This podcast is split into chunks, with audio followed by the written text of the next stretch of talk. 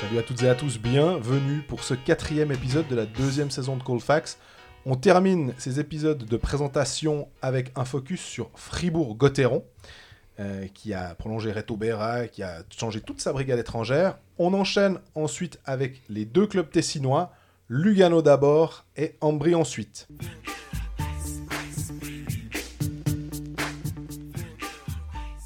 Salut Greg, Salut Jean-Fred, plus qu'un jour là, on, est impatient que ça commence. Hein. ça trépigne. Alors pour ce dernier épisode, après euh, Lausanne, Bienne et euh, Genève, logiquement on passe à Fribourg. On va faire juste un petit euh, récapitulatif des transferts comme on l'a fait pour les autres clubs. Stolberg, Desharnais, Brodin, Gunderson, les quatre étrangers, quatre nouveaux étrangers. Camerzin et Aurélien Marty en défense. Et puis le retour de l'enfant du pays, Boubi Lauper, Adrien Lauper. Et Sandro Schmidt, Juste. junior qui vient de Malmö. Très juste. Et puis ceux qui sont partis, alors Andrew Miller, Birner, Oulos, Charles Bertrand, Jacob Mickflicker, Jim Slater. On a l'impression que c'est du décès, on, fait, on, envoie tous les étrangers dehors. Sandro Forer, Schilt et Meunier. Exactement, ouais, il y a eu un ménage qui a été effectué à Fribourg, mais comme tu l'as dit, les- la brigade étrangère au grand complet a été, a été changée. euh, C'est là où, vraiment Christian Dubé a mis toutes ses billes finalement. Si, si, ces transferts sont bons, la saison de Fribourg-Gotteron sera bonne. Et si ces transferts sont pas bons, la, saison sera très compliquée à Fribourg. Moi, honnêtement, mon préavis, il est positif. Parce que Dernay, Stolberg, Gunderson et Brodin sont quatre joueurs qui sont capables d'amener quelque chose là où ça n'allait pas l'année passée, à savoir les situations spéciales. Ils jouent tous et en box-play et en power-play, ce qui est quand même une grosse différence, qui, qui, qui va faire une grosse différence dans les situations spéciales. On rappelle, Fribourg était 11e en box-play et 12e en power-play la saison dernière. Donc, il n'y a, a peut-être pas besoin d'être payé euh, trop cher pour se rendre compte que c'était là qu'il fallait, fallait progresser. Après, il faut trouver les bonnes personnes. Christian Dubé a, semble-t-il, mis la main sur quatre bons étrangers. De ce que j'ai vu à- en préparation, ça a l'air de bien tourner à ce niveau-là. Moi, ce que j'aime, j'ai discuté aussi avec lui pour faire un, papier bah, sur le. J'en ai déjà parlé, hein, les joueurs de AHL ou les joueurs de NHL. Et finalement, il, m'a convaincu, j'ai envie de dire, parce qu'il a identifié des profils. Il a dit, bah, il me fallait euh, tel joueur pour, euh, il me fallait un buteur, alors j'ai choisi euh, Stolberg. Il me fallait un centre créatif, j'ai choisi David Desharnais. Brodin, qui connaît aussi l'Europe, parce que c'était ça aussi le- la, grande idée de, Christian Dubé. Gunderson qui va mener le, le power play, un Américain, mais là aussi qui joue en Europe. Ça, je trouve que il, a été euh, malin, si je puis dire. C'est prendre des- des joueurs qui connaissent le championnat, peut-être pas tous le championnat de Suisse, en tout cas qui ont l'habitude d'être des, étrangers ou des joueurs euh, avec des responsabilités en Europe. Exactement, et c'est là où David est, il est intéressant parce que c'est un joueur qui a mené une première ligne en NHL quand même. Des joueurs qui ont été centres de première ligne NHL, qui ont joué en Suisse, on n'a pas eu des pellets finalement, c'est un profil assez unique. Intéressant de voir comment il va, comment il va s'acclimater. Quand il est passé la première fois à Fribourg-Gotteron, c'était durant le lockout, c'était bien passé, il avait fait un point par match durant, durant ces 16 matchs euh, de lockout. C'était il y a quelques années. On rappelle quand même qu'il y a deux saisons, il est à près de 30 points en NHL. Mine de rien, on a tendance à l'oublier. Il fait une saison pas super à Omsk, malgré tout, en termes de points, je dis. hein. Malgré tout, ils vont en finale. Ils ont, et lui et Stolberg, une, euh, un impact assez important sur le, sur le jeu de Omsk. Ils jouent beaucoup, beaucoup, beaucoup de minutes de jeu. Malgré leurs 32 et 33 ans, c'est souvent un truc où, euh, où on, on peut dire, ouais, ils sont plus tout jeunes, tout jeunes. J'ai fait une fois la, la remarque à Christian Dubé, il m'a dit en rigolant, je fais ma meilleure saison, une, une de mes meilleures saisons à cet âge-là, et je suis loin d'être le seul dans ce cas-là. Donc pour lui, c'est pas une question. Est-ce que, l'âge entre en, en ligne de compte? Surtout si on parle du côté de Fribourg de Victor Stolberg, tout le monde dit waouh, lui il va tellement vite, il saute tellement haut, il est tellement fort. Et Stolberg, pour l'avoir vu en préparation deux fois, c'est le plus rapide. C'est vrai, il fait 1m95, il, a, il est à 100 kg, il a une carcasse à traîner sur la glace, mais il va plus vite que tout le monde. Donc euh, à ce niveau-là, moi je suis pas du tout inquiet. Euh, puis comme tu disais avant, et Gunderson et Brodin, c'est deux rôles que Fribourg n'avait pas avant. Moi je me rappelle pas le dernier poil à gratter, on va dire, qu'avait Fribourg-Gotteron. On peut dire Kylian Motet, mais j'ai pas l'impression qu'il a, que ce- cet aspect de son jeu ait un vrai impact sur, sur l'adversaire. Par contre, Brodin, physiquement, il va vraiment amener de l'impact, ce qui n'était pas le cas dans l'équipe de l'année passée. On parlait d'absence d'émotion, d'absence peut-être d'un peu de caractère. Lui peut en avoir. Et un blue liner, c'était l'année passée, c'était triste à certains moments de voir euh, Gauthieron en powerplay. En fait, tu dis juste, ben, l'équipe adverse qui a à peu près bloqué les shoots. Il n'y a pas de vitesse d'exécution. C'est stéréotypé. Il y a personne à la ligne bleue qui est capable de- d'en mettre une de temps en temps. Là, ça va changer. J'ai trouvé que sur leur powerplay, en tout cas les, les matchs qu'on a pu voir, euh, beaucoup de vitesse. Un Gunderson qui est vraiment très intéressant. On sent que c'est son jeu, qu'il a l'habitude d'être sur un avantage numérique. Et puis bah, quand on, adjoint des, joueurs comme ça quelqu'un comme euh, Julien Sprunger, qui a signé jusqu'en 2023, capitaine éternel euh, de Fribourg, euh, quand tu as déjà de la qualité, moi, je pense que ce serait intéressant. Sur, sur Victor Stolberg, il y a un truc que j'ai bien aimé aussi, c'est dans un article de La Liberté, où finalement, il se cache pas. Il dit, bah oui, Money Talks, euh, et, ça fait partie du business. Il a, quand il est parti de Zouk pour aller en KHL, il a laissé sa famille en Suisse. Bah, le projet, oui, lui plaît. Oui, il y a de l'argent. Enfin, c'est pas caché. Et euh, comme ce que tu racontes, c'est qu'il est très très bon au niveau des tests physiques. Bah, ça veut dire que le, type, bah, il- c'est un pro, quoi. Ouais. Alors, par contre, l'impact l'impact carbone du Zug Fribourg passant par que je pense que Stolberg, c'est pas un exemple à ce niveau-là. Mais à part ça, effectivement, je pense que ça fait plaisir de le revoir en Suisse. Moi, quand il jouait à Zug, j'adorais Victor Stolberg, donc je suis content de le voir jouer. En plus, bah, un club roman qu'on va un peu plus voir jouer que lorsqu'il était à Zug, ça peut être que, que bien pour, euh, pour, les, pour les romans, disons même. Pour les fans euh, adverses, désolé si c'est les Lausannois, les Genevois les Biennois, mais en tout cas, Stolberg, il va être chouette à voir jouer. Et moi, j'ai quand même l'impression que c'est ce genre de joueurs qui vont traîner dans leur sillage un peu tout le monde. L'année passée, bah, malheureusement, Oulos, il était hyper utile défensivement, mais il, il faisait pas la différence. Euh, les Mick Flicker, les Slater, la, la litanie de noms que tu as dit avant, j'en ai pas un qui, m- qui me vient à l'esprit de, qui a été capable de sortir Fribourg de la gonfle, que ce soit. C'était pas facile non plus, hein, Ah non, des, non. des Charles Bertrand et les Flicker d'arriver en courte saison. Non, non, je suis complètement d'accord avec toi. de sauver le truc. Euh, Bertrand, on, on s'attendait à avoir un vrai buteur. Mhm. euh, puis finalement, euh, ah, il, il manquait un petit quelque chose. Mais euh, voilà, je dirais même pas que c'est une erreur de casting. Ça a pas pris parce que c'était comme ça. Moi, j'aimerais bien t'entendre sur une chose. Mark French, c'est quoi sa marge de manœuvre? Elle est étroite, euh, plus étroite que sans doute que Christian Dubé qui a un contrat plus longue durée, il me semble. Non, non, hein. bien sûr, ouais. Mark French, mais j'ai l'impression que c'est pas que c'est le mal aimé, mais c'est un peu facile. C'est le fusible que tu as envie de voir sauter. S'il faut faire sauter un, quoi. Euh, C'est le plus simple. Alors que, euh, honnêtement, il, il- il a peut-être fait aussi avec ce qu'il avait à disposition l'année passée. Et Mhm. puis, euh, euh, Fribourg rate les playoffs de très très peu. C'est difficile. On parle de saison pourrie, on parle de saison ratée, mais à 74 points, ou je sais plus, 75. euh, Ouais, c'est c'est dur euh, de, de- de dire ça. Et finalement, ce qu'on a identifié, et ce que Christian Dubé a identifié, c'est les situations spéciales. Il a tenté de remédier ça sans trop changer ce qui avait bien marché. Mais Marc French, il sait qu'il aura la pression. Il y a aussi euh, bah, cette nouvelle patinoire qui doit arriver euh, l'année prochaine.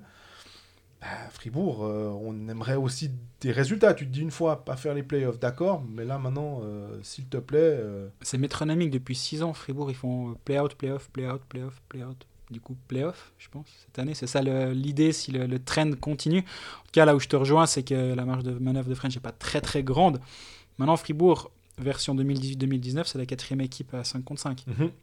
Ça, mine de rien, euh, on a tendance à l'oublier.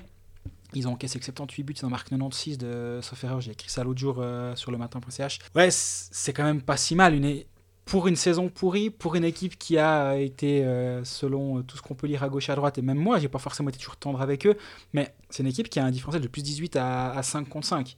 C'est très très bien. Il y a Berne devant, il y a Zug et Lugano, je crois, devant. Lugano qui était aussi désastreux en, po- en powerplay l'année passée. Oui. Mais c'est dire à quel point les situations spéciales ont, ont plombé cette équipe. Mais malgré ça, ils sont, ils sont presque allés en playoff. Moi, le seul truc qui m'inquiète pour Fribourg, c'est leur calendrier. Oui, c'est l'excuse un peu facile, Non, mais quand même. mais Fribourg va vite avoir pas mal de, pas mal de matchs de retard. Ouais.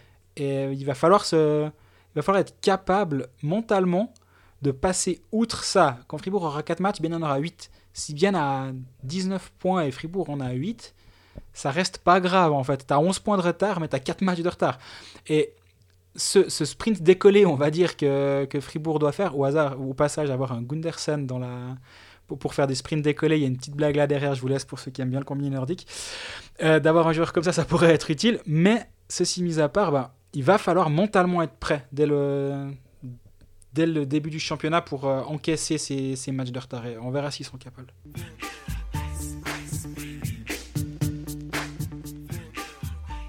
Bon, du coup, on a un peu donné nos, nos- nos premiers avis sur Fribourg-Gotteron. Pour en parler, euh, je me suis assis à table quelques minutes avec Pierre Chouvet de La Liberté. Euh, je lui ai demandé euh, bah, euh, forcément la question évidente à Fribourg est-ce que les, les quatre étrangers vont tout changer? Plus plein de petites autres, cho- autres choses, je vous laisse écouter ça. Fribourg-Gotteron qui a tout changé en termes de légion étrangère.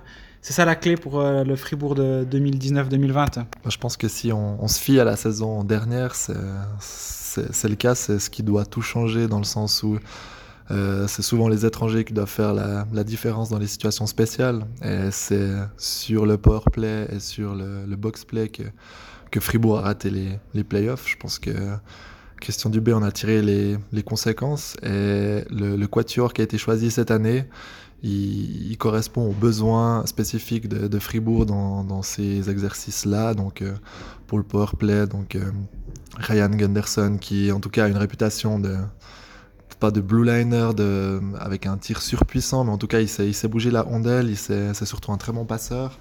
Et puis euh, qui est, un, playmaker avec un, Stolberg qui est un buteur derrière. Donc euh, si on rajoute à, ces quatre-là un Julien Sprunger, ça nous donne un très très bon premier bloc de, de powerplay qui, a déjà fait, ses preuves euh, en match amicaux. Et puis pour le, pour box-play, Stolberg et Desharnais sont aussi deux joueurs qui, ont beaucoup joué à Komsk dans cet exercice-là. J'ai été surpris en très bien par euh, la, capacité de défendre et de backchecker de, de Stolberg, qui en tout cas dans, mon peut-être dans mon imaginaire ou bien de réputation aussi avait un peu cette image de, diva, euh, enfin de diva, de, joueur qui, allait que dans un sens de la patinoire et j'ai été vraiment surpris en bien. La Légion étrangère euh, doit, faire la différence et on, on à un autre niveau que l'année passée si on compare les quatre.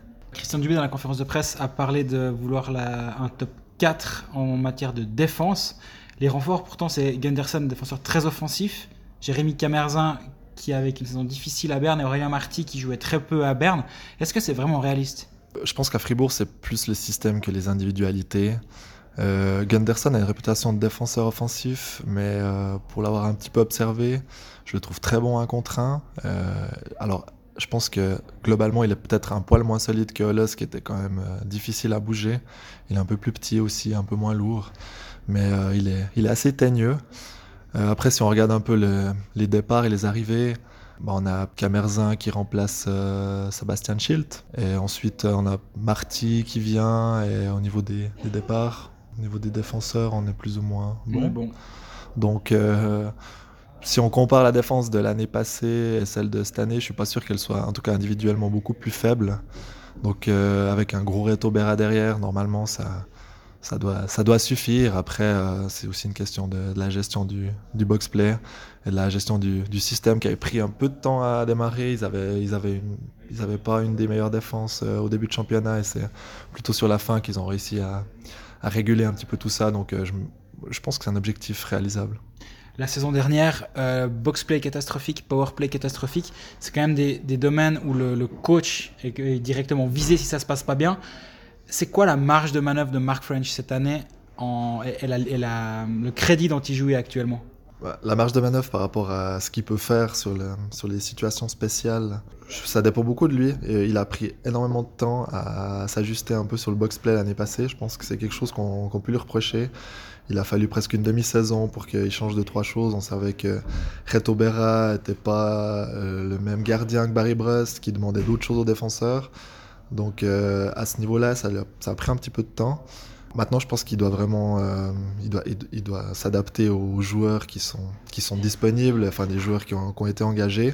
Je pense que Mark French est une personne très intelligente qui euh, aura pris du temps cet été pour euh, analyser ce qui n'a pas joué, donc je me fais pas trop de soucis dans sa capacité à se remettre en question.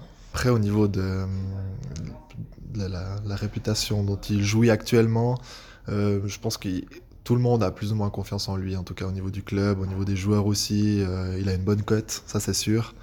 Après, euh, je pense qu'il en est conscient, tout le monde en est conscient que si Fribourg participe pas aux playoffs cette année, ou si Fribourg euh, commence sa saison très mal et se retrouve à 10 points des playoffs au, bout d'un certain temps, il échappera pas à un licenciement. Je pense qu'il en est conscient et tout le monde en est conscient. Si on regarde euh, l'été, on va dire, avec euh, la patinoire qui se, qui se prépare gentiment, la prolongation très long terme de Reto Berra, la prolongation de Julien Sprunger, on a l'impression qu'il y a un trend assez positif actuellement à Fribourg. Desharnais deux ans, euh, Stolberg deux ans. Est-ce que, justement Fribourg est en train de, franchir un, pas dans la hiérarchie, on va dire? Ouais, je suis d'accord avec toi. J'ai l'impression que depuis, cet été, on a une vision euh, à plus long terme qu'auparavant. Je pense que c'est rendu possible par la perspective de la, de nouvelle patinoire qui, avant, on était dans, la transition. Là, on est vraiment dans la dernière année de transition. Et Fribourg est en train un peu d'ins- s'inscrire dans, la durée. Et comme tu le dis, donc il y a des- des prolongations importantes, donc celle de, de Reto Berra, celle de Julien Sprunger. euh, on avait peut-être un Kylian Motem qui a été prolongé quand tout allait bien. Après, sa deuxième partie était moins bonne, mais c'est aussi le genre de joueur important à Fribourg euh, qui sera là pour longtemps. On a des étrangers, euh, certains consignés pour deux ans. Donc oui, il y a, y a un peu une continuité qui va se dessiner. Elle est aussi souhaitée avec Mark French, qui a un contrat de deux ans. Je pense que Christian Dubé, qui est aussi là pour un moment, il a envie de continuer avec lui. Donc si tout se passe bien, je pense que il y aura une continuité. et on a l'impression qu'après avoir bricolé pendant des années, après avoir dit qu'une année il fallait avoir des bons étrangers, tant pis pour les joueurs suisses, après on s'est dit avoir des très bons joueurs suisses et des moins bons étrangers, que là on est en train de un peu de travailler quand même sur le, sur le plus long terme. Si on doit se projeter dans cette saison, c'est quoi les attentes pour cette équipe de Fribourg? Alors clairement, je pense qu'ils ils se doivent d'être en, d'être en playoff. Alors euh, pour avoir vu un petit peu les, les pronostics à gauche à droite, euh, ils sont souvent euh, mis entre la 5, 6, 7e place. Je les vois aussi euh, terminer quand même peut-être un poil plus haut que la 8e place. de par leur préparation et aussi ben, du fait que ce qui n'a pas joué c'était des situations spéciales et que là ils ont engagé des profils types pour y remédier donc ils devraient se qualifier pour les playoffs alors plus facilement que. On va pas dire que par le passé, parce que ça n'a pas été le cas l'année passée. Mais euh, après, c'est, on ne sait jamais, il n'y a, tellement pas de science exacte à ce niveau-là. C'est que euh, bah, si on prend Ambry et Langnau l'année passée qu'on réussit, cette année, je crois moins Ambry, mais on va dire il y a, il y a 10 équipes pour, euh, pour 8 places, avec certaines comme Zug, comme Berne qui vont finir devant. Mais euh, il y a beaucoup d'incertitudes. Après, c'est une question de comment on commence sa saison. Fribourg euh, va commencer à l'extérieur, va commencer avec moins de matchs que les autres. Donc il suffit qu'ils perdent 3-4 matchs au début et qu'on se retrouve. euh, bah, ils ont 3-4 matchs de moins que les autres et qu'ils se retrouvent avec euh, déjà 5-6 points de retard sur la barre. Et je suis pas sûr que c'est une équipe qui aime beaucoup travailler dans l'urgence et dans la crise. Donc euh, début de saison sera, primordial, mais l'équipe a vraiment les, capacités pour, euh, pour terminer, disons, entre la 5 et la 8e place.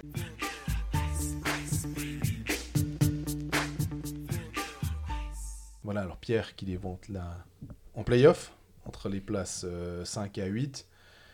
Pour ma part, euh, je vois aussi Fribourg euh, s'être amélioré. J'avais plus souvenir euh, qu'ils faisaient un coup oui, un coup non en playoff, play-out.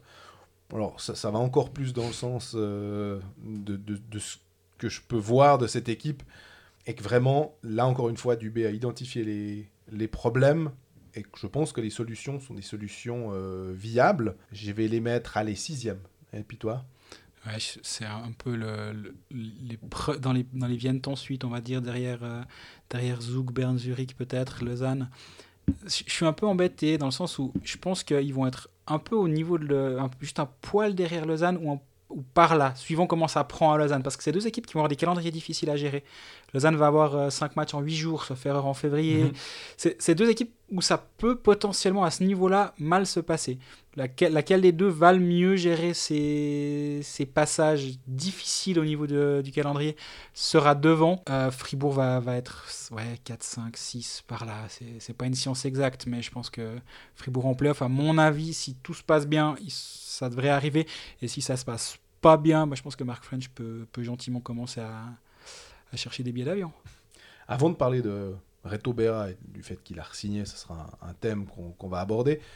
Moi, il y, a- il y a aussi un petit truc qui me, qui me chatouille, c'est de voir que Marc Ablanalp, que Benjamin Chavaya, euh, que Ryan Gunderson, que Jérémy Camerzin, Aurélien Marty et Ralph Stalder ont tous des contrats jusqu'en 2020. T'as quasi fait. nommé la défense de Fribourg-Gotteron là, À part finalement Schneeberger et Fouret. Exactement, c'est les deux seuls. qui ont une année de plus. Euh, je me demande comment on, va, gérer ça, d'avoir autant de joueurs qui sont en fin de contrat. Euh, je mets absolument pas en doute leur professionnalisme, je suis sûr qu'ils se donneront à 100%, voire même plus sur la glace, mais c'est drôle d'avoir aussi peu de joueurs finalement sous contrat après euh, euh, la... Je pense que c'était volontaire en fait de, la part de Fribourg-Gotteron, donc de Christian Dubé, parce qu'il y a la nouvelle patinoire l'année prochaine qui va arriver, donc qui dit nouvelle patinoire, on l'a vu un peu partout ailleurs, dit nouvelle rentrée financière, donc peut-être un peu plus de latitude pour construire une équipe. L'idée c'était d'avoir des contrats expirants fin 2020. On y est. Donc, euh, qu'est-ce qu'il y a sur le marché? Est-ce- Il va être peut-être là le problème de Christian Dubé, c'est que le marché n'est pas ultra intéressant on l'a vu dans l'épisode numéro 1 no- de notre, euh, de notre présentation d'avant-saison mercredi dernier. Il y a, il y a des défenseurs intéressants. hein. Il y a Dave Souter, il y a Thomas Thierry, il y a Phil Batisberger. Je pense qu'il y a même Igor Yelovac ou Benoît Yecker dans une, un, il y a un poil moindre mesure. Il y a des joueurs à aller chercher. Le problème, c'est qu'il n'y aura pas que Fribourg sur le marché. Mhm. Oublie pas David Ebicher qui va revenir d'Amérique du Nord. Je pense que lui, on peut le considérer comme joueur sous contrat à Fribourg la saison prochaine. Si c'est pas le cas, si c'est pas encore fait, c'est sur le point de l'être, disons. Donc, des options, il y en a. Partir, enfin, l'étranger, tu le remplaces comme tu veux. Donc, tu es déjà à 4, on va dire. Tu as Fourer, Schneeberger, l'étranger et Bichert, tu as déjà 4. Mhm. Donc, Très juste. c'est pas si problématique que ça. Après, il faut réussir à en signer deux ou à en prolonger. Et la question, c'est qui tu prolonges dans cette défense? Pour moi, Stalder, c'est non. Pour moi, Chavaya, c'est plutôt oui. Marty, ça dépend. Moi, j'aime bien ce joueur. Je pense qu'il fait beaucoup, beaucoup de bonnes choses sur la glace.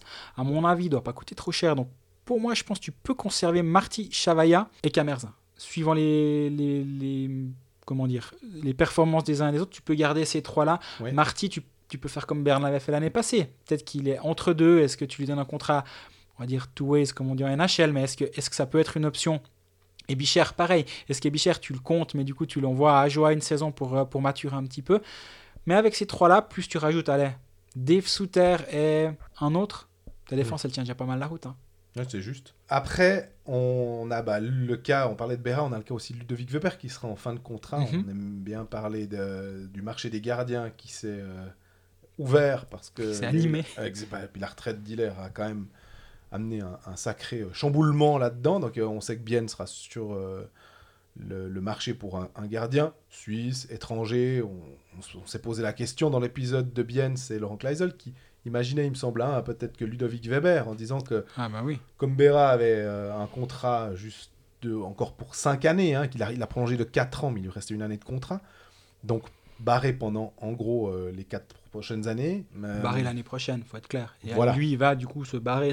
Enfin, pour moi, c'est assez limpide ce qui va se passer avec Ligue Weber. Et sinon, bah, on, Reto Berra, le, le move de, de Christian Dubé de- d'avoir décidé de le, le prolonger et puis d'avoir fait en gros tout ce qui était en son pouvoir pour euh, prolonger Berra, difficile de- d'être contre cette décision. Quand tu signes le gardien d'équipe de Suisse pour 4 ans au-delà de l'année que tu avais encore de contrat avec lui, effectivement, je pense que le move est bon. Il y a beaucoup de directeurs sportifs qui je pense qu'ils doivent être jaloux de, de Christian Dubé parce que à Lugano, à Berne, à Bienne, même à Genève, si ça se trouve, on n'est pas hyper serein au niveau du gardien. Euh, à part Zoug qui est serein à long terme, à part Lausanne qui est bien à moyen terme, 3 Voilà. ans, mais Ouais. allez, on va dire à long terme quand même, parce que 3 ans, t'es déjà, déjà, tu vas voir, tu vois un bout. Zurich, Frueller. Ouais. Je suis pas fan, mais Ouais, ouais. Moi, je pense qu'à à part euh, Zoug, euh, Lausanne et Fribourg, les autres, ils sont pas sereins en ce moment à ce niveau-là. Donc, le, gar- le, le marché des gardiens étant ce qu'il est, il fallait le signer. Il fallait le signer à finalement pas les- un, un chèque en blanc, mais pas loin. Puis dire, écoute, vas-y, fais combien tu veux, tu prends, bah ok, c'est parti. On n'a pas le choix finalement. Euh, le marché étant ce qu'il est. Maintenant, Weber, pour moi, il a, une, vraie carte à jouer, pas cette saison, où il va prendre ce qu'on va lui donner. D'ailleurs, il joue ben, quand vous écouterez ce- cet épisode qu'on enregistre avant le match de coupe, il aura joué son premier match de coupe. Donc il aura des, chances de, briller. Est-ce qu'il est, est capable Je pense très clairement.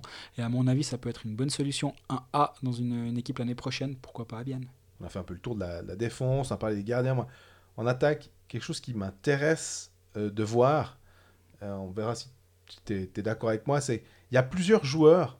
On, parlait à, Genève de, ces joueurs euh, qui ont peut-être 23, 24, 25 ans, qui, qui peuvent être intéressants.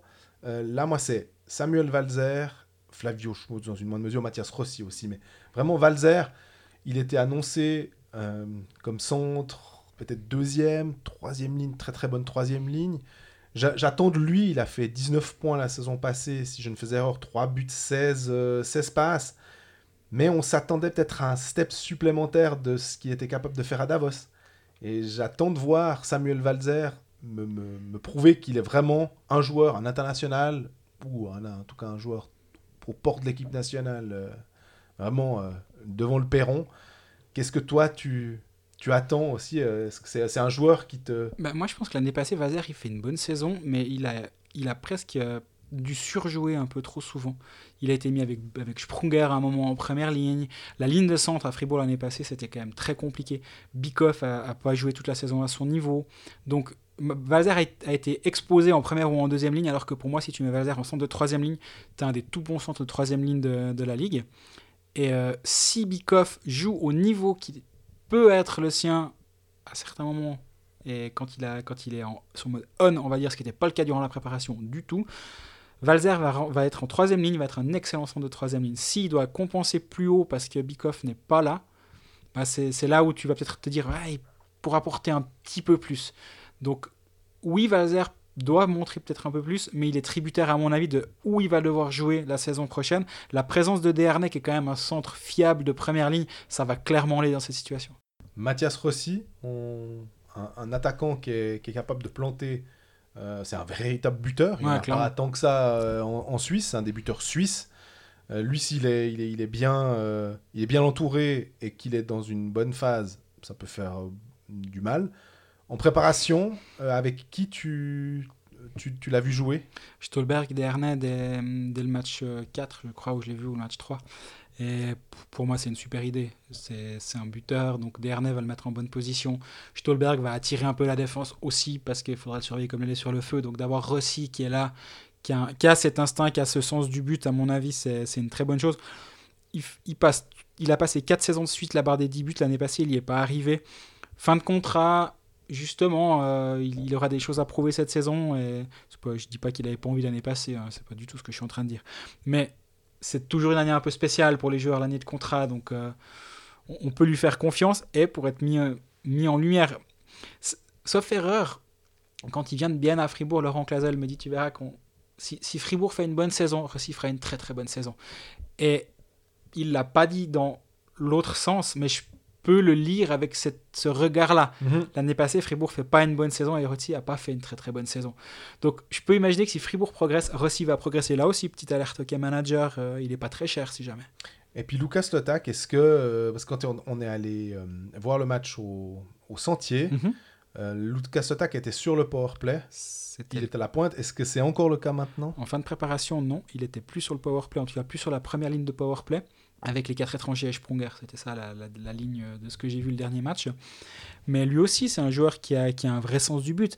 L'année passée, il a fait 11 buts. Il n'a pas fait 5 doublés euh, Euh, c'est quelque chose, quelque chose comme ça. Une fois, il a pas réussi à planter le deuxième. On n'a toujours pas compris pourquoi. Mais oui, il a, je crois qu'il a 5 doublés et une fois un but. La, la touche passe était cassée l'année passée. Hein, 11 buts, 3 passes. Mais c'est une, une Lota qui fait deux fois de suite euh, 11 buts, 3 passes. Buteur, c'est important d'en avoir dans une équipe. Donc euh, lui aussi est. Je pense qu'il il a, il a quelque chose à prouver aussi. Fin de contrat, hein, on parlait des défenseurs en fin de contrat, mais il y a aussi des attaquants. Là aussi, ça peut être intéressant à suivre. Adrien Lauper, le retour, je disais le retour de l'enfant, euh, hein, mais ce serait plus Sprunger, mais effectivement Lauper aussi qui, incarne la Fribourg.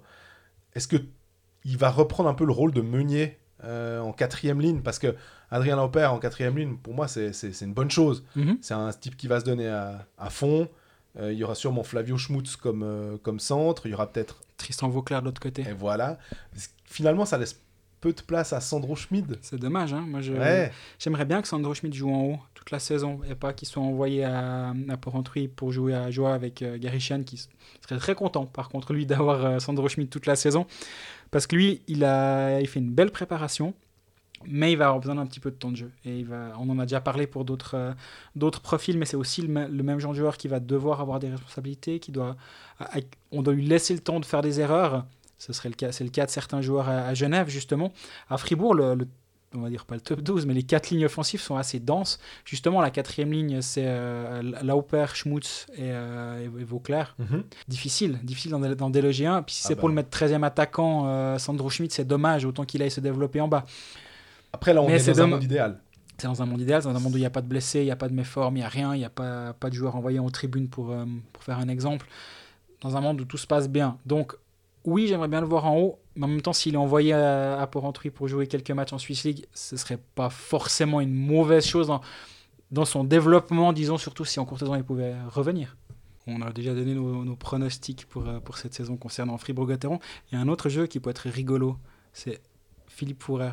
Plus ou moins de 25 matchs. Là, tu me prends au dépourvu. Oui, je sais, c'est le but. Il est quand même de 1985. euh, Est-ce qu'il n'a pas été euh, justement un peu, peu blessé en cette pré-saison? Il était pas mal ménagé, il était un petit peu blessé, mais là il est de retour aux affaires, il est en santé le jour 1, il jouera normalement. Ouais. J'espère pour lui qu'il va pouvoir euh, faire une saison complète. Parce que Fourer, c'est. La dernière saison complète de Philippe Fourer, Elle remonte. écoute, euh, 2007-2008, il a 43 matchs. 43, 36, 30, 38, 43, 36, 16, 35, 35, 38, 37. Quand il est arrivé, Et 25 l'année passée. voilà. Mais quand il est arrivé, on avait dit c'était notre bémol. Plus toi que moi d'ailleurs, Oui. je m'en rappelle. Euh, Il a raison. Parce que toi, tu disais que c'était un, un- un des défenseurs les plus complets, il n'y a pas de problème. Après, il faut effectivement qu'il joue. Donc, euh, si on suit les statistiques, bah, tu me poses la question euh, de la, la longueur de la saison, je vais te dire que bah non, il fera pas une saison complète. Mais je l'espère, alors de tout mon cœur, parce qu'on n'aime pas voir des joueurs euh, blessés, peu importe lesquels, mais surtout en plus, des très bons joueurs. Ouais, l'année passée, il a eu 25 matchs, il a, été blessé deux fois au même endroit. Apparemment, c'est une sorte d'anomalie anomalie, euh, mathématique de se blesser deux fois pareillement, en fait, selon les, médecins du club, comme ils avaient expliqué à, l'époque.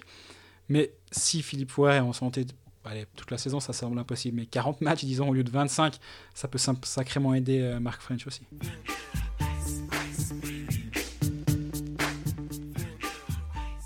Voilà, après Fribourg, on avait dit qu'on passait au Tessin. Donc on traverse le Gothard et on va à Lugano. Lugano, euh, au niveau des transferts, c'est, si je ne fais erreur, à peu près 6 arrivées. C'est Zurkirchen, Zanger, Souris, Lamer. Ils ont fait un peu des packs. Hein. Zurkirchen, Zanger de Lausanne, Souris, Lamer de Zug. Ryan Spooner, l'attaquant. Et puis Ate Otama, défenseur finlandais. En joueurs qui sont partis, on a bah deux gros transferts. Malheureusement pour eux, c'est Gregory Hoffman et Elvis Merzlikins qui est parti à Columbus. Stéphane Lulmer à Bienne, Lapierre qui est parti finalement euh, en Allemagne, Roy qui a pris sa retraite et Luca Kunti qui est parti à Bienne aussi, comme Stéphane Ulmer. Qu'est-ce qu'elle t'inspire cette équipe de, de Lugano? Elle me laisse assez froid, je dois dire, cette équipe de Lugano. Je suis, j'arrive pas à m'enthousiasmer pour cette équipe-là. Justement, l'aspect électrisant qu'on pouvait avoir, même d'un, Elvis Merzikins par exemple, ou qui, qui avait quelque chose, il, il donnait envie de voir Ça, des matchs de- c'est le prénom, pardon. Ça doit être ça, ouais. Ou Gregory Hoffman qui, qui était qui était électrisant. Je vois pas d'autres meilleurs mots con- concernant ces joueurs-là. Là, je sais pas, moi, je j'arrive pas à, à être emballé, disons, par, euh, par Lugano. Maintenant, leur grande chance, c'est qu'ils vont jouer six fois Rapid, six fois Ambry, six fois Davos. Donc, euh, au bout du compte, on va se retrouver avec un Lugano pas très intéressant qui va quand même faire les playoffs. Si, si on, si on résume, je peux me tromper, cela va de soi, hein, mais moi, je vois assez ça se passer comme ça. Parce qu'à la lecture du contingent, bah, cette défense, elle elle fait pas forcément rêver. Chorny, est-ce qu'il est vraiment désiré à Lugano ou c'est un peu lui qui a- Je sais pas. J'étais surpris par euh, sa prolongation. Maintenant, il faut croire qu'ils ont vu des bonnes choses de sa part. La défense, c'est pas. On C'est est pas sûr que c'est- À part ça, on est sûr que c'est lui qui a prolongé aussi. Et si... C'est pas lui qui a dit ah bah écoutez, moi je reste encore une année. C'est vraiment le club. Non, je pose la question. Je, hein, je crois qu'il était prolongé d'une année. D'accord. Après, il y avait aussi eu, euh, je crois que tu en parlais, c'était avec. euh, euh, quand on parlait de Zurkirchen, justement, on a dit qu'on en revenait, on reviendrait à en parler quand on parlerait de Lugano. Avec le directeur sportif qui a Bah, pas ouais. forcément et l'entraîneur, ils sont, ça, les choix ont été faits euh, sans. Ouais, je crois que c'est déjà assez chaud au Tessin en ce moment. Euh, justement, Dominique Kelly n'a pas choisi Sami Kapanen, n'a pas choisi Sandro Zurkirchen. De ce qu'on... Si on regarde juste la timeline de ses décisions, elle est quand même assez étonnante. Et euh, je crois que le style de Kapanen euh, tranche un peu avec ce qui se passait avant à Lugano. On, a- on caricature trop souvent Lugano comme ah, les palmiers, euh, la plage, machin. Enfin, là, Kapanen, c'est pas les palmiers, c'est pas la plage. Et je crois vraiment que ça rigole pas beaucoup en ce moment à Lugano. Tant mieux, tant mieux, hein, à part ça. Mais tu parlais de la défense. Moi, je pense que euh, elle fait pas rêver. Je vois ce que tu veux dire. Après, c'est solide. Je veux dire, un Romain Leffel, c'est quand même un, un bon défenseur offensif. Beaucoup d'équipes aimeraient l'avoir dans leur, dans, dans son, dans leur contingent. Euh, après, des Wellinger des Chiesa, c'est des joueurs qui sont capable de, de tenir une place dans la ligue. Chorny, justement, en po- en power play, il est vraiment utile, tout comme les, euh, Romain Leffel. Moi, l'in- l'inconnu, c'est Yecker. J'aimerais qu'il joue un peu plus là-bas. Je pense qu'il y a, depuis qu'il est parti de Davos, euh, de, Davos, de Bienne, pardon, euh, c'est compliqué à Lugano. Euh, mais moi, c'est devant, je sais pas. Je, je trouve qu'il y a beaucoup de joueurs qui, qui me laissent assez, assez tiède, disons. toi, je sais pas. Toi, devant, si tu devais ressortir des noms qui t'intéressent, et qui- à part Ryan Spooner, je Voilà. suis d'accord avec toi. Le reste, À part ça, Ryan Spooner, euh, c- c'est purement euh, des highlights de NHL et puis euh, des statistiques, parce qu'on on a un joueur qui, qui peut faire un demi-point par match en NHL, donc forcément que ça, ça nous fait saliver. bien sûr. Euh, après, à voir comment il s'adapte en Suisse, est-ce qu'il est capable de comprendre que si tout d'un coup il passe à travers un match, on va lui tomber dessus. S'il passe, il passe à travers deux matchs, on va lui tomber dessus encore plus fort, etc. etc. Mhm. Ça, il y a certains joueurs et ils pensent qu'ils vont tout casser parce que le championnat de Suisse, euh, ce sera de toute façon plus simple. Et puis ils se rendent pas compte de la pression inhérente. Maintenant, on attend. euh, c'est drôle parce que on, parle. Je crois qu'on a parlé de Bertadia et Fadzini parce qu'ils ils étaient agents libres et on en a Oui. parlé lors de la- notre épisode sur les agents libres. Tu disais que il- il- c'est un super joueur, mais qui t'emballait pas forcément. Alors qu'avec l'équipe de Suisse, ben, finalement, il, était, il est resté jusqu'au bout. Il a été victime des, de l'arrivée des joueurs de NHL, euh, mais il nous avait surpris en, en Ouais, je suis- je suis préparation. d'accord avec toi. Mais alors, même, même chose, j'ai le, le- le même, euh, comment dire, le même ressenti à propos d'Alessio Bertagia. Sans doute un joueur super, 1m74, donc c'est plutôt un, un- un- un petit joueur qui est, qui est- qui est rapide, qui, qui- qui fait un bon boulot, euh, qui a de la vitesse, donc euh, qui, sait jouer peut-être aussi en box-play. Je crois qu'avec l'équipe de Suisse, il avait marqué des buts en infériorité numérique. Fazzini aussi. on- Si je me permets juste une petite parenthèse. Oui, Bertadia à Lugano, c'est un nom qui est facile ou difficile à porter? Bien sûr. Je sais pas, j'ai pas la réponse à cette question. Hein. Mais Est-ce qu'il est pas né à Zug, à part ça, sans... sans, oui, oui, il, a, euh, il a les deux ans à Zug en rentrant de, de WHL. Mais je me demande s'il n'est pas né à Zouk quand Berta... Mais je me dis peut-être des bêtises, hein, mais Il a Bertadia, fait ses juniors à Lugano, Bertadia. ouais, pour tous les, pour tous les, les juniors tessinois, euh, mais qui plus est pour un joueur comme ça où on doit te dire ah mais non t'es pas comme ton père, ouais, c'est ça va pas être simple, mais il a aussi choisi de quand il était à Zouk de repartir à Lugano, Tout donc à fait. euh, à, à toi d'assumer, j'ai envie de dire finalement. Mais on parlait de Fadzini et Bertadia, voilà deux joueurs qui qui seront potentiellement sur le marché à moins que Lugano décide de, et Dominique Kelly décide de les garder sous clé en disant non non non non. La caution tessinoise, euh, c'est important ça aussi. Et Fatini sort d'une saison compliquée. Avec Ireland, ça se passait pas bien. Lui, je m'intéresse beaucoup plus. Moi, voir la progression de Fatini cette saison, ça m'intéresse beaucoup plus. Et j'ai, je sais pas, j'ai procure plus d'émotion, disons, Luca Fazzini que qu'Alessio Bertagia. Mais, euh, mais là aussi, c'est assez subjectif. Par contre, en parlant d'émotion, il y aura plus Maxime Lapierre. Il va nous manquer un petit peu lui. Alors complètement parce que alors il a un certain âge, mais en playoff, on se souvient parce qu'on on a l'image aussi du Maxime Lapierre de, de Lugano qui va en finale contre Zurich et d'un Maxime Lapierre qui était étincelant. Je crois qu'il finit meilleur compteur euh, Mhm. de, de la, des playoffs cette saison-là.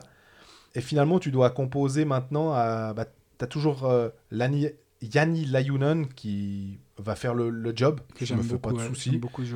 Et puis Linus Klassen, c'est un peu le, c'est l'artiste, c'est le joueur. euh, Tu disais euh, Ireland Fazzini, Ireland euh, Klassen, ça devait pas être non plus. euh, il le faisait jouer puisqu'il n'y avait pas trop de possibilités de faire autrement. Ouais, Puis- c'était pas évident avec, avec Klaassen l'année passée, je suis je d'accord. pense qu'il est frustrant comme joueur parce qu'il peut être tellement.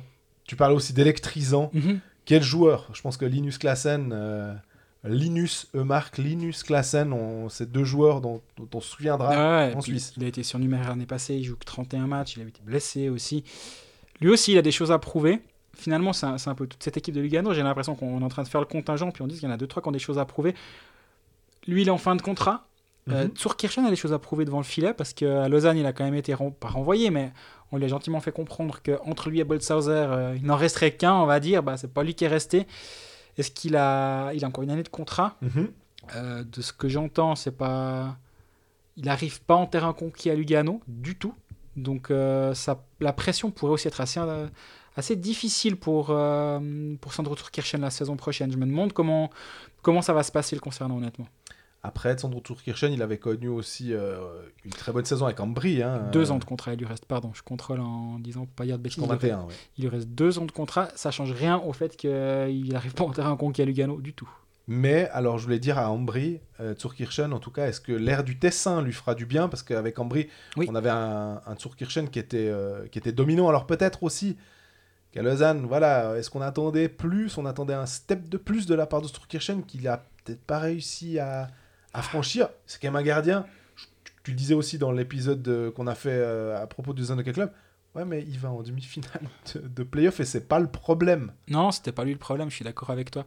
Après, je pense qu'à Lausanne, la situation, elle était, c'était pas une question des, c'est pas une question d'attente. Je pense que Stéphane est sur le marché, tu prends Stéphane, point. Et je pense que même si Turkirchen à ce moment-là, donc on parle de l'été passé, hein, c'est Mhm. à ce moment-là que Stéphane signe, il n'avait pas eu le temps de mettre un patin sur la glace la saison 2018-2019, que c'était déjà clair que soit lui, soit Balthazar serait numéro 2 cette saison. Dans ces conditions, c'est difficile aussi de faire une bonne saison, je pense. Euh, Et, et pourtant, il a fait une très bonne saison. Donc, euh, à voir comment ça se passe là-bas, mais si on me dit qu'en cours de saison, Lugano a signé un autre gardien, je suis pas surpris. Est-ce que Robert Mayer, hein, on sait que on disait. Ça a discuté par le passé, en tout cas clairement. Ça avait été écrit ça et là euh, que le, le nom de Maillard au Tessin, c'était pas une utopie. Maintenant, moi je pense qu'à Genève, on- il y a un tir à la corde autour de Robert Maillard en ce moment qui est intéressant à suivre de l'extérieur. J'aimerais pas être à l'intérieur en ce moment en train de soit, soit d'être la corde ou d'un côté ou l'autre euh, parce que ça tire fort. Ça va être intéressant à suivre ces prochains temps le- la situation de Robert Maillard. Lui a tout intérêt à attendre un petit peu, à faire 2-3 bons matchs, puis ça va assez vite euh, se décompter, je pense. Et puis moi je voulais encore juste, alors peut-être, à moins que tu, tu veuilles encore euh, ajouter quelque chose à propos de Lugano, mais euh, Reto Souris, Mhm. euh, on a le transfert euh, Grégory Hoffman, euh, Lugano à Zug, et on a finalement le transfert euh, dans l'autre sens de de Dominique Lamère et de Reto Souris, mais Reto Souris, on sait qu'il est peut-être un, peu plus, un peu meilleur, oui, que, que, que, que Lamère. Je, on, on verra à- Ah, 35 points l'année passée, 18 buts. C'est une bien belle saison pour Reto Souris. hein. Ouais, c'est ça. Et puis on se disait, est-ce qu'il y a quelqu'un qui va pouvoir euh, ben, reprendre le, le poste euh, C'est ça qui est terrible pour Reto Souris. C'est qu'en fait, en temps normal, Reto Super Souris qui débarque à Lugano, tu dis waouh, la vache quoi. Effectivement, 18 buts, 17 passes décisives. Ça fait un moment qu'il est international. Il a joué plusieurs championnats du monde. C'est un buteur. Il, il a beaucoup de qualité. Ouais, mais là, tu débarques pour remplacer juste le meilleur buteur suisse du championnat. Et en fait, les attentes concernant Reto Souris vont être grandes juste par le, le- on va dire les chaussures qu'il a à remplir en arrivant à Lugano. Exactement. Et c'est presque dommage finalement pour ce joueur parce que il peut, même s'il fait une saison comme l'année passée à 35 points, 18 buts, euh, comme il fait à Zug lors du dernier championnat, on dirait, ouais, c'est pas- mal. Bon, l'année passée, Hoffman, il a quand même mis 30 buts. Et j'ai j'ai peur pour justement que ses performances soient, soient mal jugées justement par rapport à, à qui il remplace.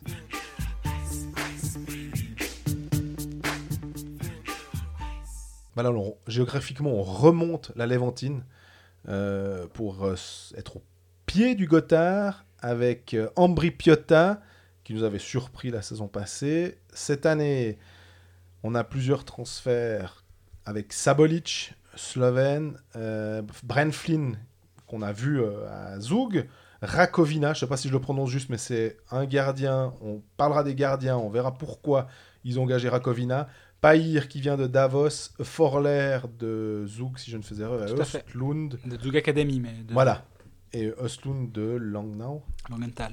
Et Langnau, non, Langnau, t'as raison. Il était à Lugano à un moment la saison passée. Voilà. Et puis en, en sortie, on a bah, deux défenseurs qui sont partis à, à Davos. Sam Guerra, qui avait été plutôt pas mal du tout. euh, Lorenz Kinsley. Euh, Adrien Lauper, on en a parlé à, à Fribourg. Brian Lerg. Et puis alors, bah, évidemment, le gros transfert. Au passage, encore. le meilleur joueur du championnat la saison passée, Dominique Kubalik, qui va tenter sa chance en NHL. Ambry, qualifié pour la Champions League. Ça va être On, on- vraiment compliqué quand on même. parlait de chaussures euh, compliquées à remplir. Celle de Dominique Kubalik, bon courage parce qu'il avait une grosse pointure lui aussi. Et Sabolic, quoi qu'il fasse, il va faire une mauvaise saison en fait. Tellement l'autre a été dominant avant. Et là aussi, il va pas, va pas falloir comparer. Alors que je pense que c'est un bon joueur. Il, il est, il est habitué à faire des, des bonnes saisons en KHL. À plus de 25 points en KHL, c'est c'est quand même assez solide. Ouais, là, pour moi, la saison d'Ambry, je me fais pas mal de soucis euh, en vue de la, la saison prochaine. Pour moi, il y a peu de chances qu'ils fassent les playoffs. On rappelle quand même que l'année passée, ils font aussi les playoffs. Et je minimise absolument pas leur parcours qui était très bon. Mais ils jouent six fois Davos et six fois Rappersville. Et on rappelle le Davos et le Rappersville de l'année passée. hein. C'est quand même les, les deux, les deux derniers du championnat bien décollés. Donc, tu as déjà 12 matchs, c'est près du quart de ton championnat contre les 11e et 12e. C'est plus facile, disons. Et là, encore une fois, je dis pas que c'est la seule raison pour laquelle ils font les playoffs. Ils ont, ils ont une, très bonne, une très bonne saison. Il y avait la, ligne euh, Kubalik, euh, Müller, Zwerger a fonctionné à fond toute la saison. Mais ça explique quand même un petit peu. Et puis, alors, on aime beaucoup aussi, euh, je, dis on, je t'inclus, mais je. Qu'est-ce qu'on sait Ouais, mais parce que je pense que il y, a de bonnes chances que tu sois d'accord avec moi pour dire que Luca Cereda a vraiment fait un super boulot euh, la saison passée. Euh, c'est un, entraîneur suisse, il n'y en a pas beaucoup. Ce serait euh. juste pour embêter, je devrais dire non, non, non. déteste ça. Quoi. Ah, je peux pas le voir, Cereda. Alors il va au-devant d'une saison où il va falloir qu'il sorte sa baguette magique, tout ce qu'il a de magique pour arriver à faire en sorte que ça joue. Et en plus, ils ont été frappés assez rapidement par le... Je crois qu'aux États-Unis on dit injury bug, donc le un peu le virus euh, des, blessures. Benjamin Cons, ce qui les a forcés à prendre euh, Dominique Rakovina en, catastrophe euh, pour le. son contrat court jusqu'au mois de novembre. Voilà, au moment où Benjamin Cons revient de sa. C'est une opération à la hanche. Ce qui pour un gardien est rarement une bonne chose. Ils ont aussi bah, Victor Oslund, on en parlait, bah, qui va, son contrat aussi va jusqu'en novembre 2019. Et puis la défense, ben, tu parlais d'Igor Yolovac qui peut être un, joueur intéressant. Igor Yolovac, il est blessé aussi. Exactement. Ça, c'est vraiment. Euh... Et Novotny devant Aussi. Ouais, c'est quand même, mine de rien, c'est pas forcément les joueurs, les stars de l'équipe, mais c'est chaque fois des postes clés. Enfin, Jolovac, c'est un défenseur défensif qui, qui, était sur un bon trend en plus. Et puis là, tout d'un coup, t'as ce coup d'arrêt. Euh, Novotny, il a beau être de 1983, je pense qu'il a rendu de fiers services la, saison passée. Il symbolisait un peu cette équipe, euh, justement, de pas, pas, pas de joueurs qui rien à gagner, enfin, qui, qui, qui, jouent presque un peu la.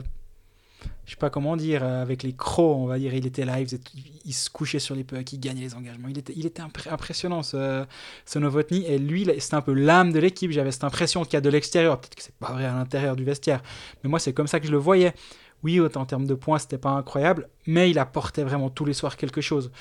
Donc, euh, il y, a, plein de petits grains de sable, on va dire, dans la machine à Ambry qui font qu'on peut, vraiment être inquiet. Après, on, a parlé euh, abondamment de, développement quand on a parlé de Genève Servette dans l'épisode de mardi dernier. Mais là aussi, ça fait partie du jeu finalement. Est-ce que l'anomalie, c'était pas l'année passée? Ils ont fait les playoffs magnifiquement, qualification pour la Ligue des Champions, c'est un accomplissement. Mhm. Mais est-ce que là maintenant c'est un peu le, retour à la normale et on continue de développer nos jeunes joueurs? Ils ont fait venir Tobias Forler de Zug qui, qui, va avoir du temps de jeu, de Julian Paer des juniors de Davos, il a joué un peu en haut aussi, mais c'était encore un junior élite l'année passée. Il y a ces joueurs qui vont prendre du, temps de glace et à terme qui vont, qui vont devenir des joueurs intéressants et importants à Ambry. Finalement, c'est ça la réalité d'Ambry, c'est pas l'année passée à mon avis. Parce qu'ils ont les Ticino Rockets comme club ferme, mhm. hein, en, collaboration avec euh, à peu près l'entier de la Ligue nationale. Maintenant, j'ai l'impression qu'avant, il n'y avait que Lugano, mais maintenant, alors, il y a Lausanne qui va parquer des joueurs, il y a Davos qui va parquer des joueurs. Ça ne va pas être forcément drôle pour euh, Reinhardt à, à Biasca. Il y a, mais il y a quand même deux trois joueurs à, à Ambry qui sont, euh, qui sont chouettes à voir jouer. Tu, tu parlais de la ligne Kubalik, Müller-Zwerger. Bah, Müller-Zwerger sont toujours là. On va voir si Sabolic ou peut-être D'Agostini, hein, euh, je ne me rappelle plus. Ça doit être Sabolic, en tout cas, de ce que j'ai vu euh, jusqu'à présent. Mais Matt D'Agostini aussi. Euh, j'ai l'impression qu'en préparation il, et en Champions League, là, il, marque des buts. Mhm. il, a compris que, comme Kubalik n'était plus là, bah, il y a certains, je ne vais pas dire qu'ils allaient se cacher, mais forcément que c'était un, un Sequoia qui, qui cachait peut-être certains manquements ou ou peut-être une période un petit peu moins euh, faste pour certains autres attaquants, parce qu'il était là et il plantait ses, points. Bah maintenant, euh, ces points-là, ils vont être dispatchés forcément, euh, si possible, parmi les autres joueurs. Il y en a certains qui doivent monter leur niveau. je pense aussi à Fabio Offer, qui nous avait surpris la saison passée. Très bon joueur. Ouais, ouais, clairement. Un Autrichien avec une, une licence suisse. Et puis, euh, tu parlais de joueurs développés. Noël Trisconi, euh, qui, est, qui, est, quand même que de 96, mais qui euh, marque en général c'est 10-12 points par saison. Et peut-être que là, est-ce qu'il passera entre 15 et 20 Ce serait déjà un, petit step supplémentaire pas négligeable pour Ambry. Autre point positif pour Ambry, c'est qu'ils auront Michael Fora dès le jour 1, ce qui n'était pas le cas l'année passée. Là, il, a, il est parti en AHL, ça s'est pas bien passé du tout. Il a joué qu'une trentaine de matchs avec Ambry. Mais quand tu as Fora, tu as quand même ton défenseur numéro 1, on va dire 2 avec Plastino. Ils, ont leurs défenseurs 1 et 2 qui sont là. Ça va aider quand même à compenser le départ de, Samuel Guerra à Davos. Donc il y a deux trois petits signes, deux trois petites choses intéressantes euh, et positives, mais globalement, c'est inquiétant, je trouve quand même cette saison. Est... Honnêtement, moi je crois que j'ai 11 dans mes prévisions d'avant-saison et je pense que je suis pas le seul ou c'est pas une anomalie euh, d'avoir un, des avoir aussi bas. Je crois que bon, on est beaucoup à les avoir comme ça. Tu disais la défense, bah, tous ces joueurs, hein, je pense à Isaac Odotti, on parlait de Forler, on parlait de Payet. Ouais, si tout va bien, s'il se développe bien, euh, s'il gagne quelques matchs, ça, ça jouera, mais ça fait beaucoup de si. On, est vraiment avec Ambry, j'ai l'impression que c'est un peu. Euh, il y a beaucoup d'hypothèses. On n'a pas forcément des, des, grandes certitudes. Non, je suis d'accord avec toi. Après, j'ai l'impression que Tireda a une, une, marge de manœuvre assez grande. Et ça, ça devrait bien se passer pour lui là-bas, parce que justement, les dirigeants sont conscients que que ça va pas être une saison facile, que un coup comme Dominique Koubalik, tu vas pas le faire chaque année. Et euh, il va vraiment nous manquer, lui, à part ça. Mhm. Qu'est-ce qu'il était beau. Qu'est-ce que ça faisait plaisir d'aller voir les matchs à Ambry juste parce que tu savais que tu avais 18-20 euh, minutes de Koubalik sur la glace, quoi qu'il arrive. Et ça, c'était. Ça coupait les moins 15 de, de la patinoire, c'est ça Ouais, alors de temps en temps, pas tous les soirs, mais de temps en temps, ouais. J'ai même, une fois le bonnet Colfax. Hein, pour, pour un match à Ambry, tellement j'avais froid, d'ailleurs, pour ceux qui, qui font partie des gens qui nous ont soutenus durant notre crowdfunding. Ils sont en cours de brodage, donc euh, patience. Et puis, avant de prendre congé de vous, on avait envie de revenir sur un point euh, concernant les nouvelles règles qui seront appliquées pour la saison à venir de National League.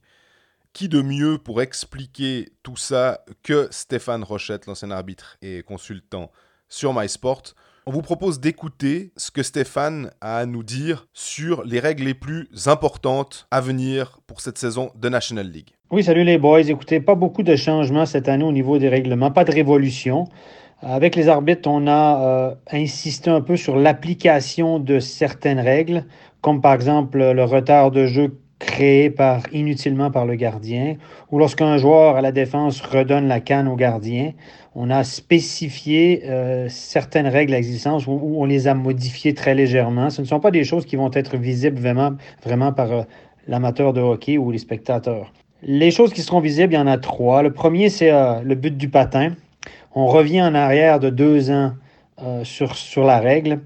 C'est simple, vous aurez le droit de marquer du patin cette année, sauf et uniquement sauf s'il y a une action distinctive, un mouvement de kick clair détectés par les arbitres qui pourront être vus évidemment à la vidéo. Donc vous pouvez, les joueurs peuvent rediriger intentionnellement le puck dans le goal, le faire dévier intentionnellement, freiner et pousser le puck euh, dans le goal de façon intentionnelle. Dans la mesure où il n'y a pas de kick, il n'y a pas de mouvement arrière vers l'avant, le but est accordé. On a simplifié les choses.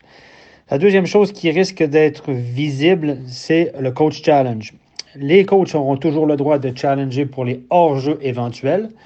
Et dans le cas où ils auraient tort, donc les arbitres maintiennent la décision euh, qu'il n'y a pas de hors-jeu, ben, l'équipe fautive, l'équipe qui a demandé le challenge, sera pénalisée de deux minutes de banc mineur, une pénalité qui pourra être purgée par n'importe quel joueur euh, de l'équipe fautive. À noter que les coachs challenge pour les hors-jeux, il y a peuvent être en nombre infini, donc il n'y a pas de limite, puisque de toute façon, ils sont pénalisés de deux minutes, ils peuvent en demander tant qu'ils veulent. La deuxième chose qui est un peu formalisée, c'est euh, les challenges pour les obstructions éventuelles sur le gardien préalable à un but. Jusqu'à maintenant, tout se faisait de façon informelle. Les arbitres peuvent toujours aller voir de leur propre chef, mais dans le cas où les arbitres ne voudraient pas aller voir une séquence, l'équipe a le droit de demander un challenge pour une éventuelle obstruction sur le gardien. Elle peut demander ce challenge uniquement si elle a toujours son temps mort à disposition. Et dans le cas où elle aurait tort, donc les arbitres auraient confirmé leur décision d'accorder le but, ben elles perdraient leur droit au temps mort pour le restant du match et aussi leur droit de challenger une nouvelle décision. À ce niveau-là, pas beaucoup de changements, puisque les, arbitres vont volontiers, de façon spontanée, voir sans vraiment euh, qu'il y ait de demande officielle. Disons qu'on a fait un peu ça à la mode NHL, on a formalisé la situation. La dernière règle qui va changer, c'est la règle que j'appelle la règle Timon Meyer. C'est-à-dire que les arbitres pourront aller revoir une éventuelle passe avec la main ou une éventuelle cross-haute non sifflée par l'équipe à l'attaque en zone d'attaque préalablement à un but. Alors, on va y aller par un exemple. Imaginez qu'il y a une passe avec la main en zone d'attaque par l'équipe à l'attaque et que la séquence se poursuit et que l'équipe à la défense ne prend jamais le contrôle de la rondelle et que le POC reste en zone d'attaque, donc jamais de retour en zone neutre. Si ces deux conditions-là sont remplies et qu'il y a un but marqué par l'équipe à l'attaque, à ce moment-là, les arbitres pourront aller consulter la vidéo et refuser le but dans le cas où une passe avec la main aurait été vue et on aurait confirmé qu'il y avait passe avec la main. Ça ne va pas arriver souvent, puisqu'il y a beaucoup de si, si, si. Ça peut arriver. C'est arrivé l'année passée en playoff à Timon Mayer, les Sharks de San Jose. Ça a fait un grand, grand tollé en Amérique du Nord. C'est pour ça que la NHL a établi ce règlement. Et c'est arrivé aussi euh, dans les playoffs l'année passée. Dustin Jeffrey avait fait une passe avec la main claire à Langno à euh, Joël Vermin qui avait marqué un but. Les arbitres l'avaient vu à la vidéo, mais n'avaient pas le droit de revenir en arrière ou de refuser le but pour une passe avec la main sur la base des images. Donc cette année, on a formalisé tout ça. Et si ça arrive, si une telle situation se produit, les arbitres pourront effectivement refuser le but à l'aide des images vidéo. Voilà, messieurs, pour l'essentiel des règles cette année.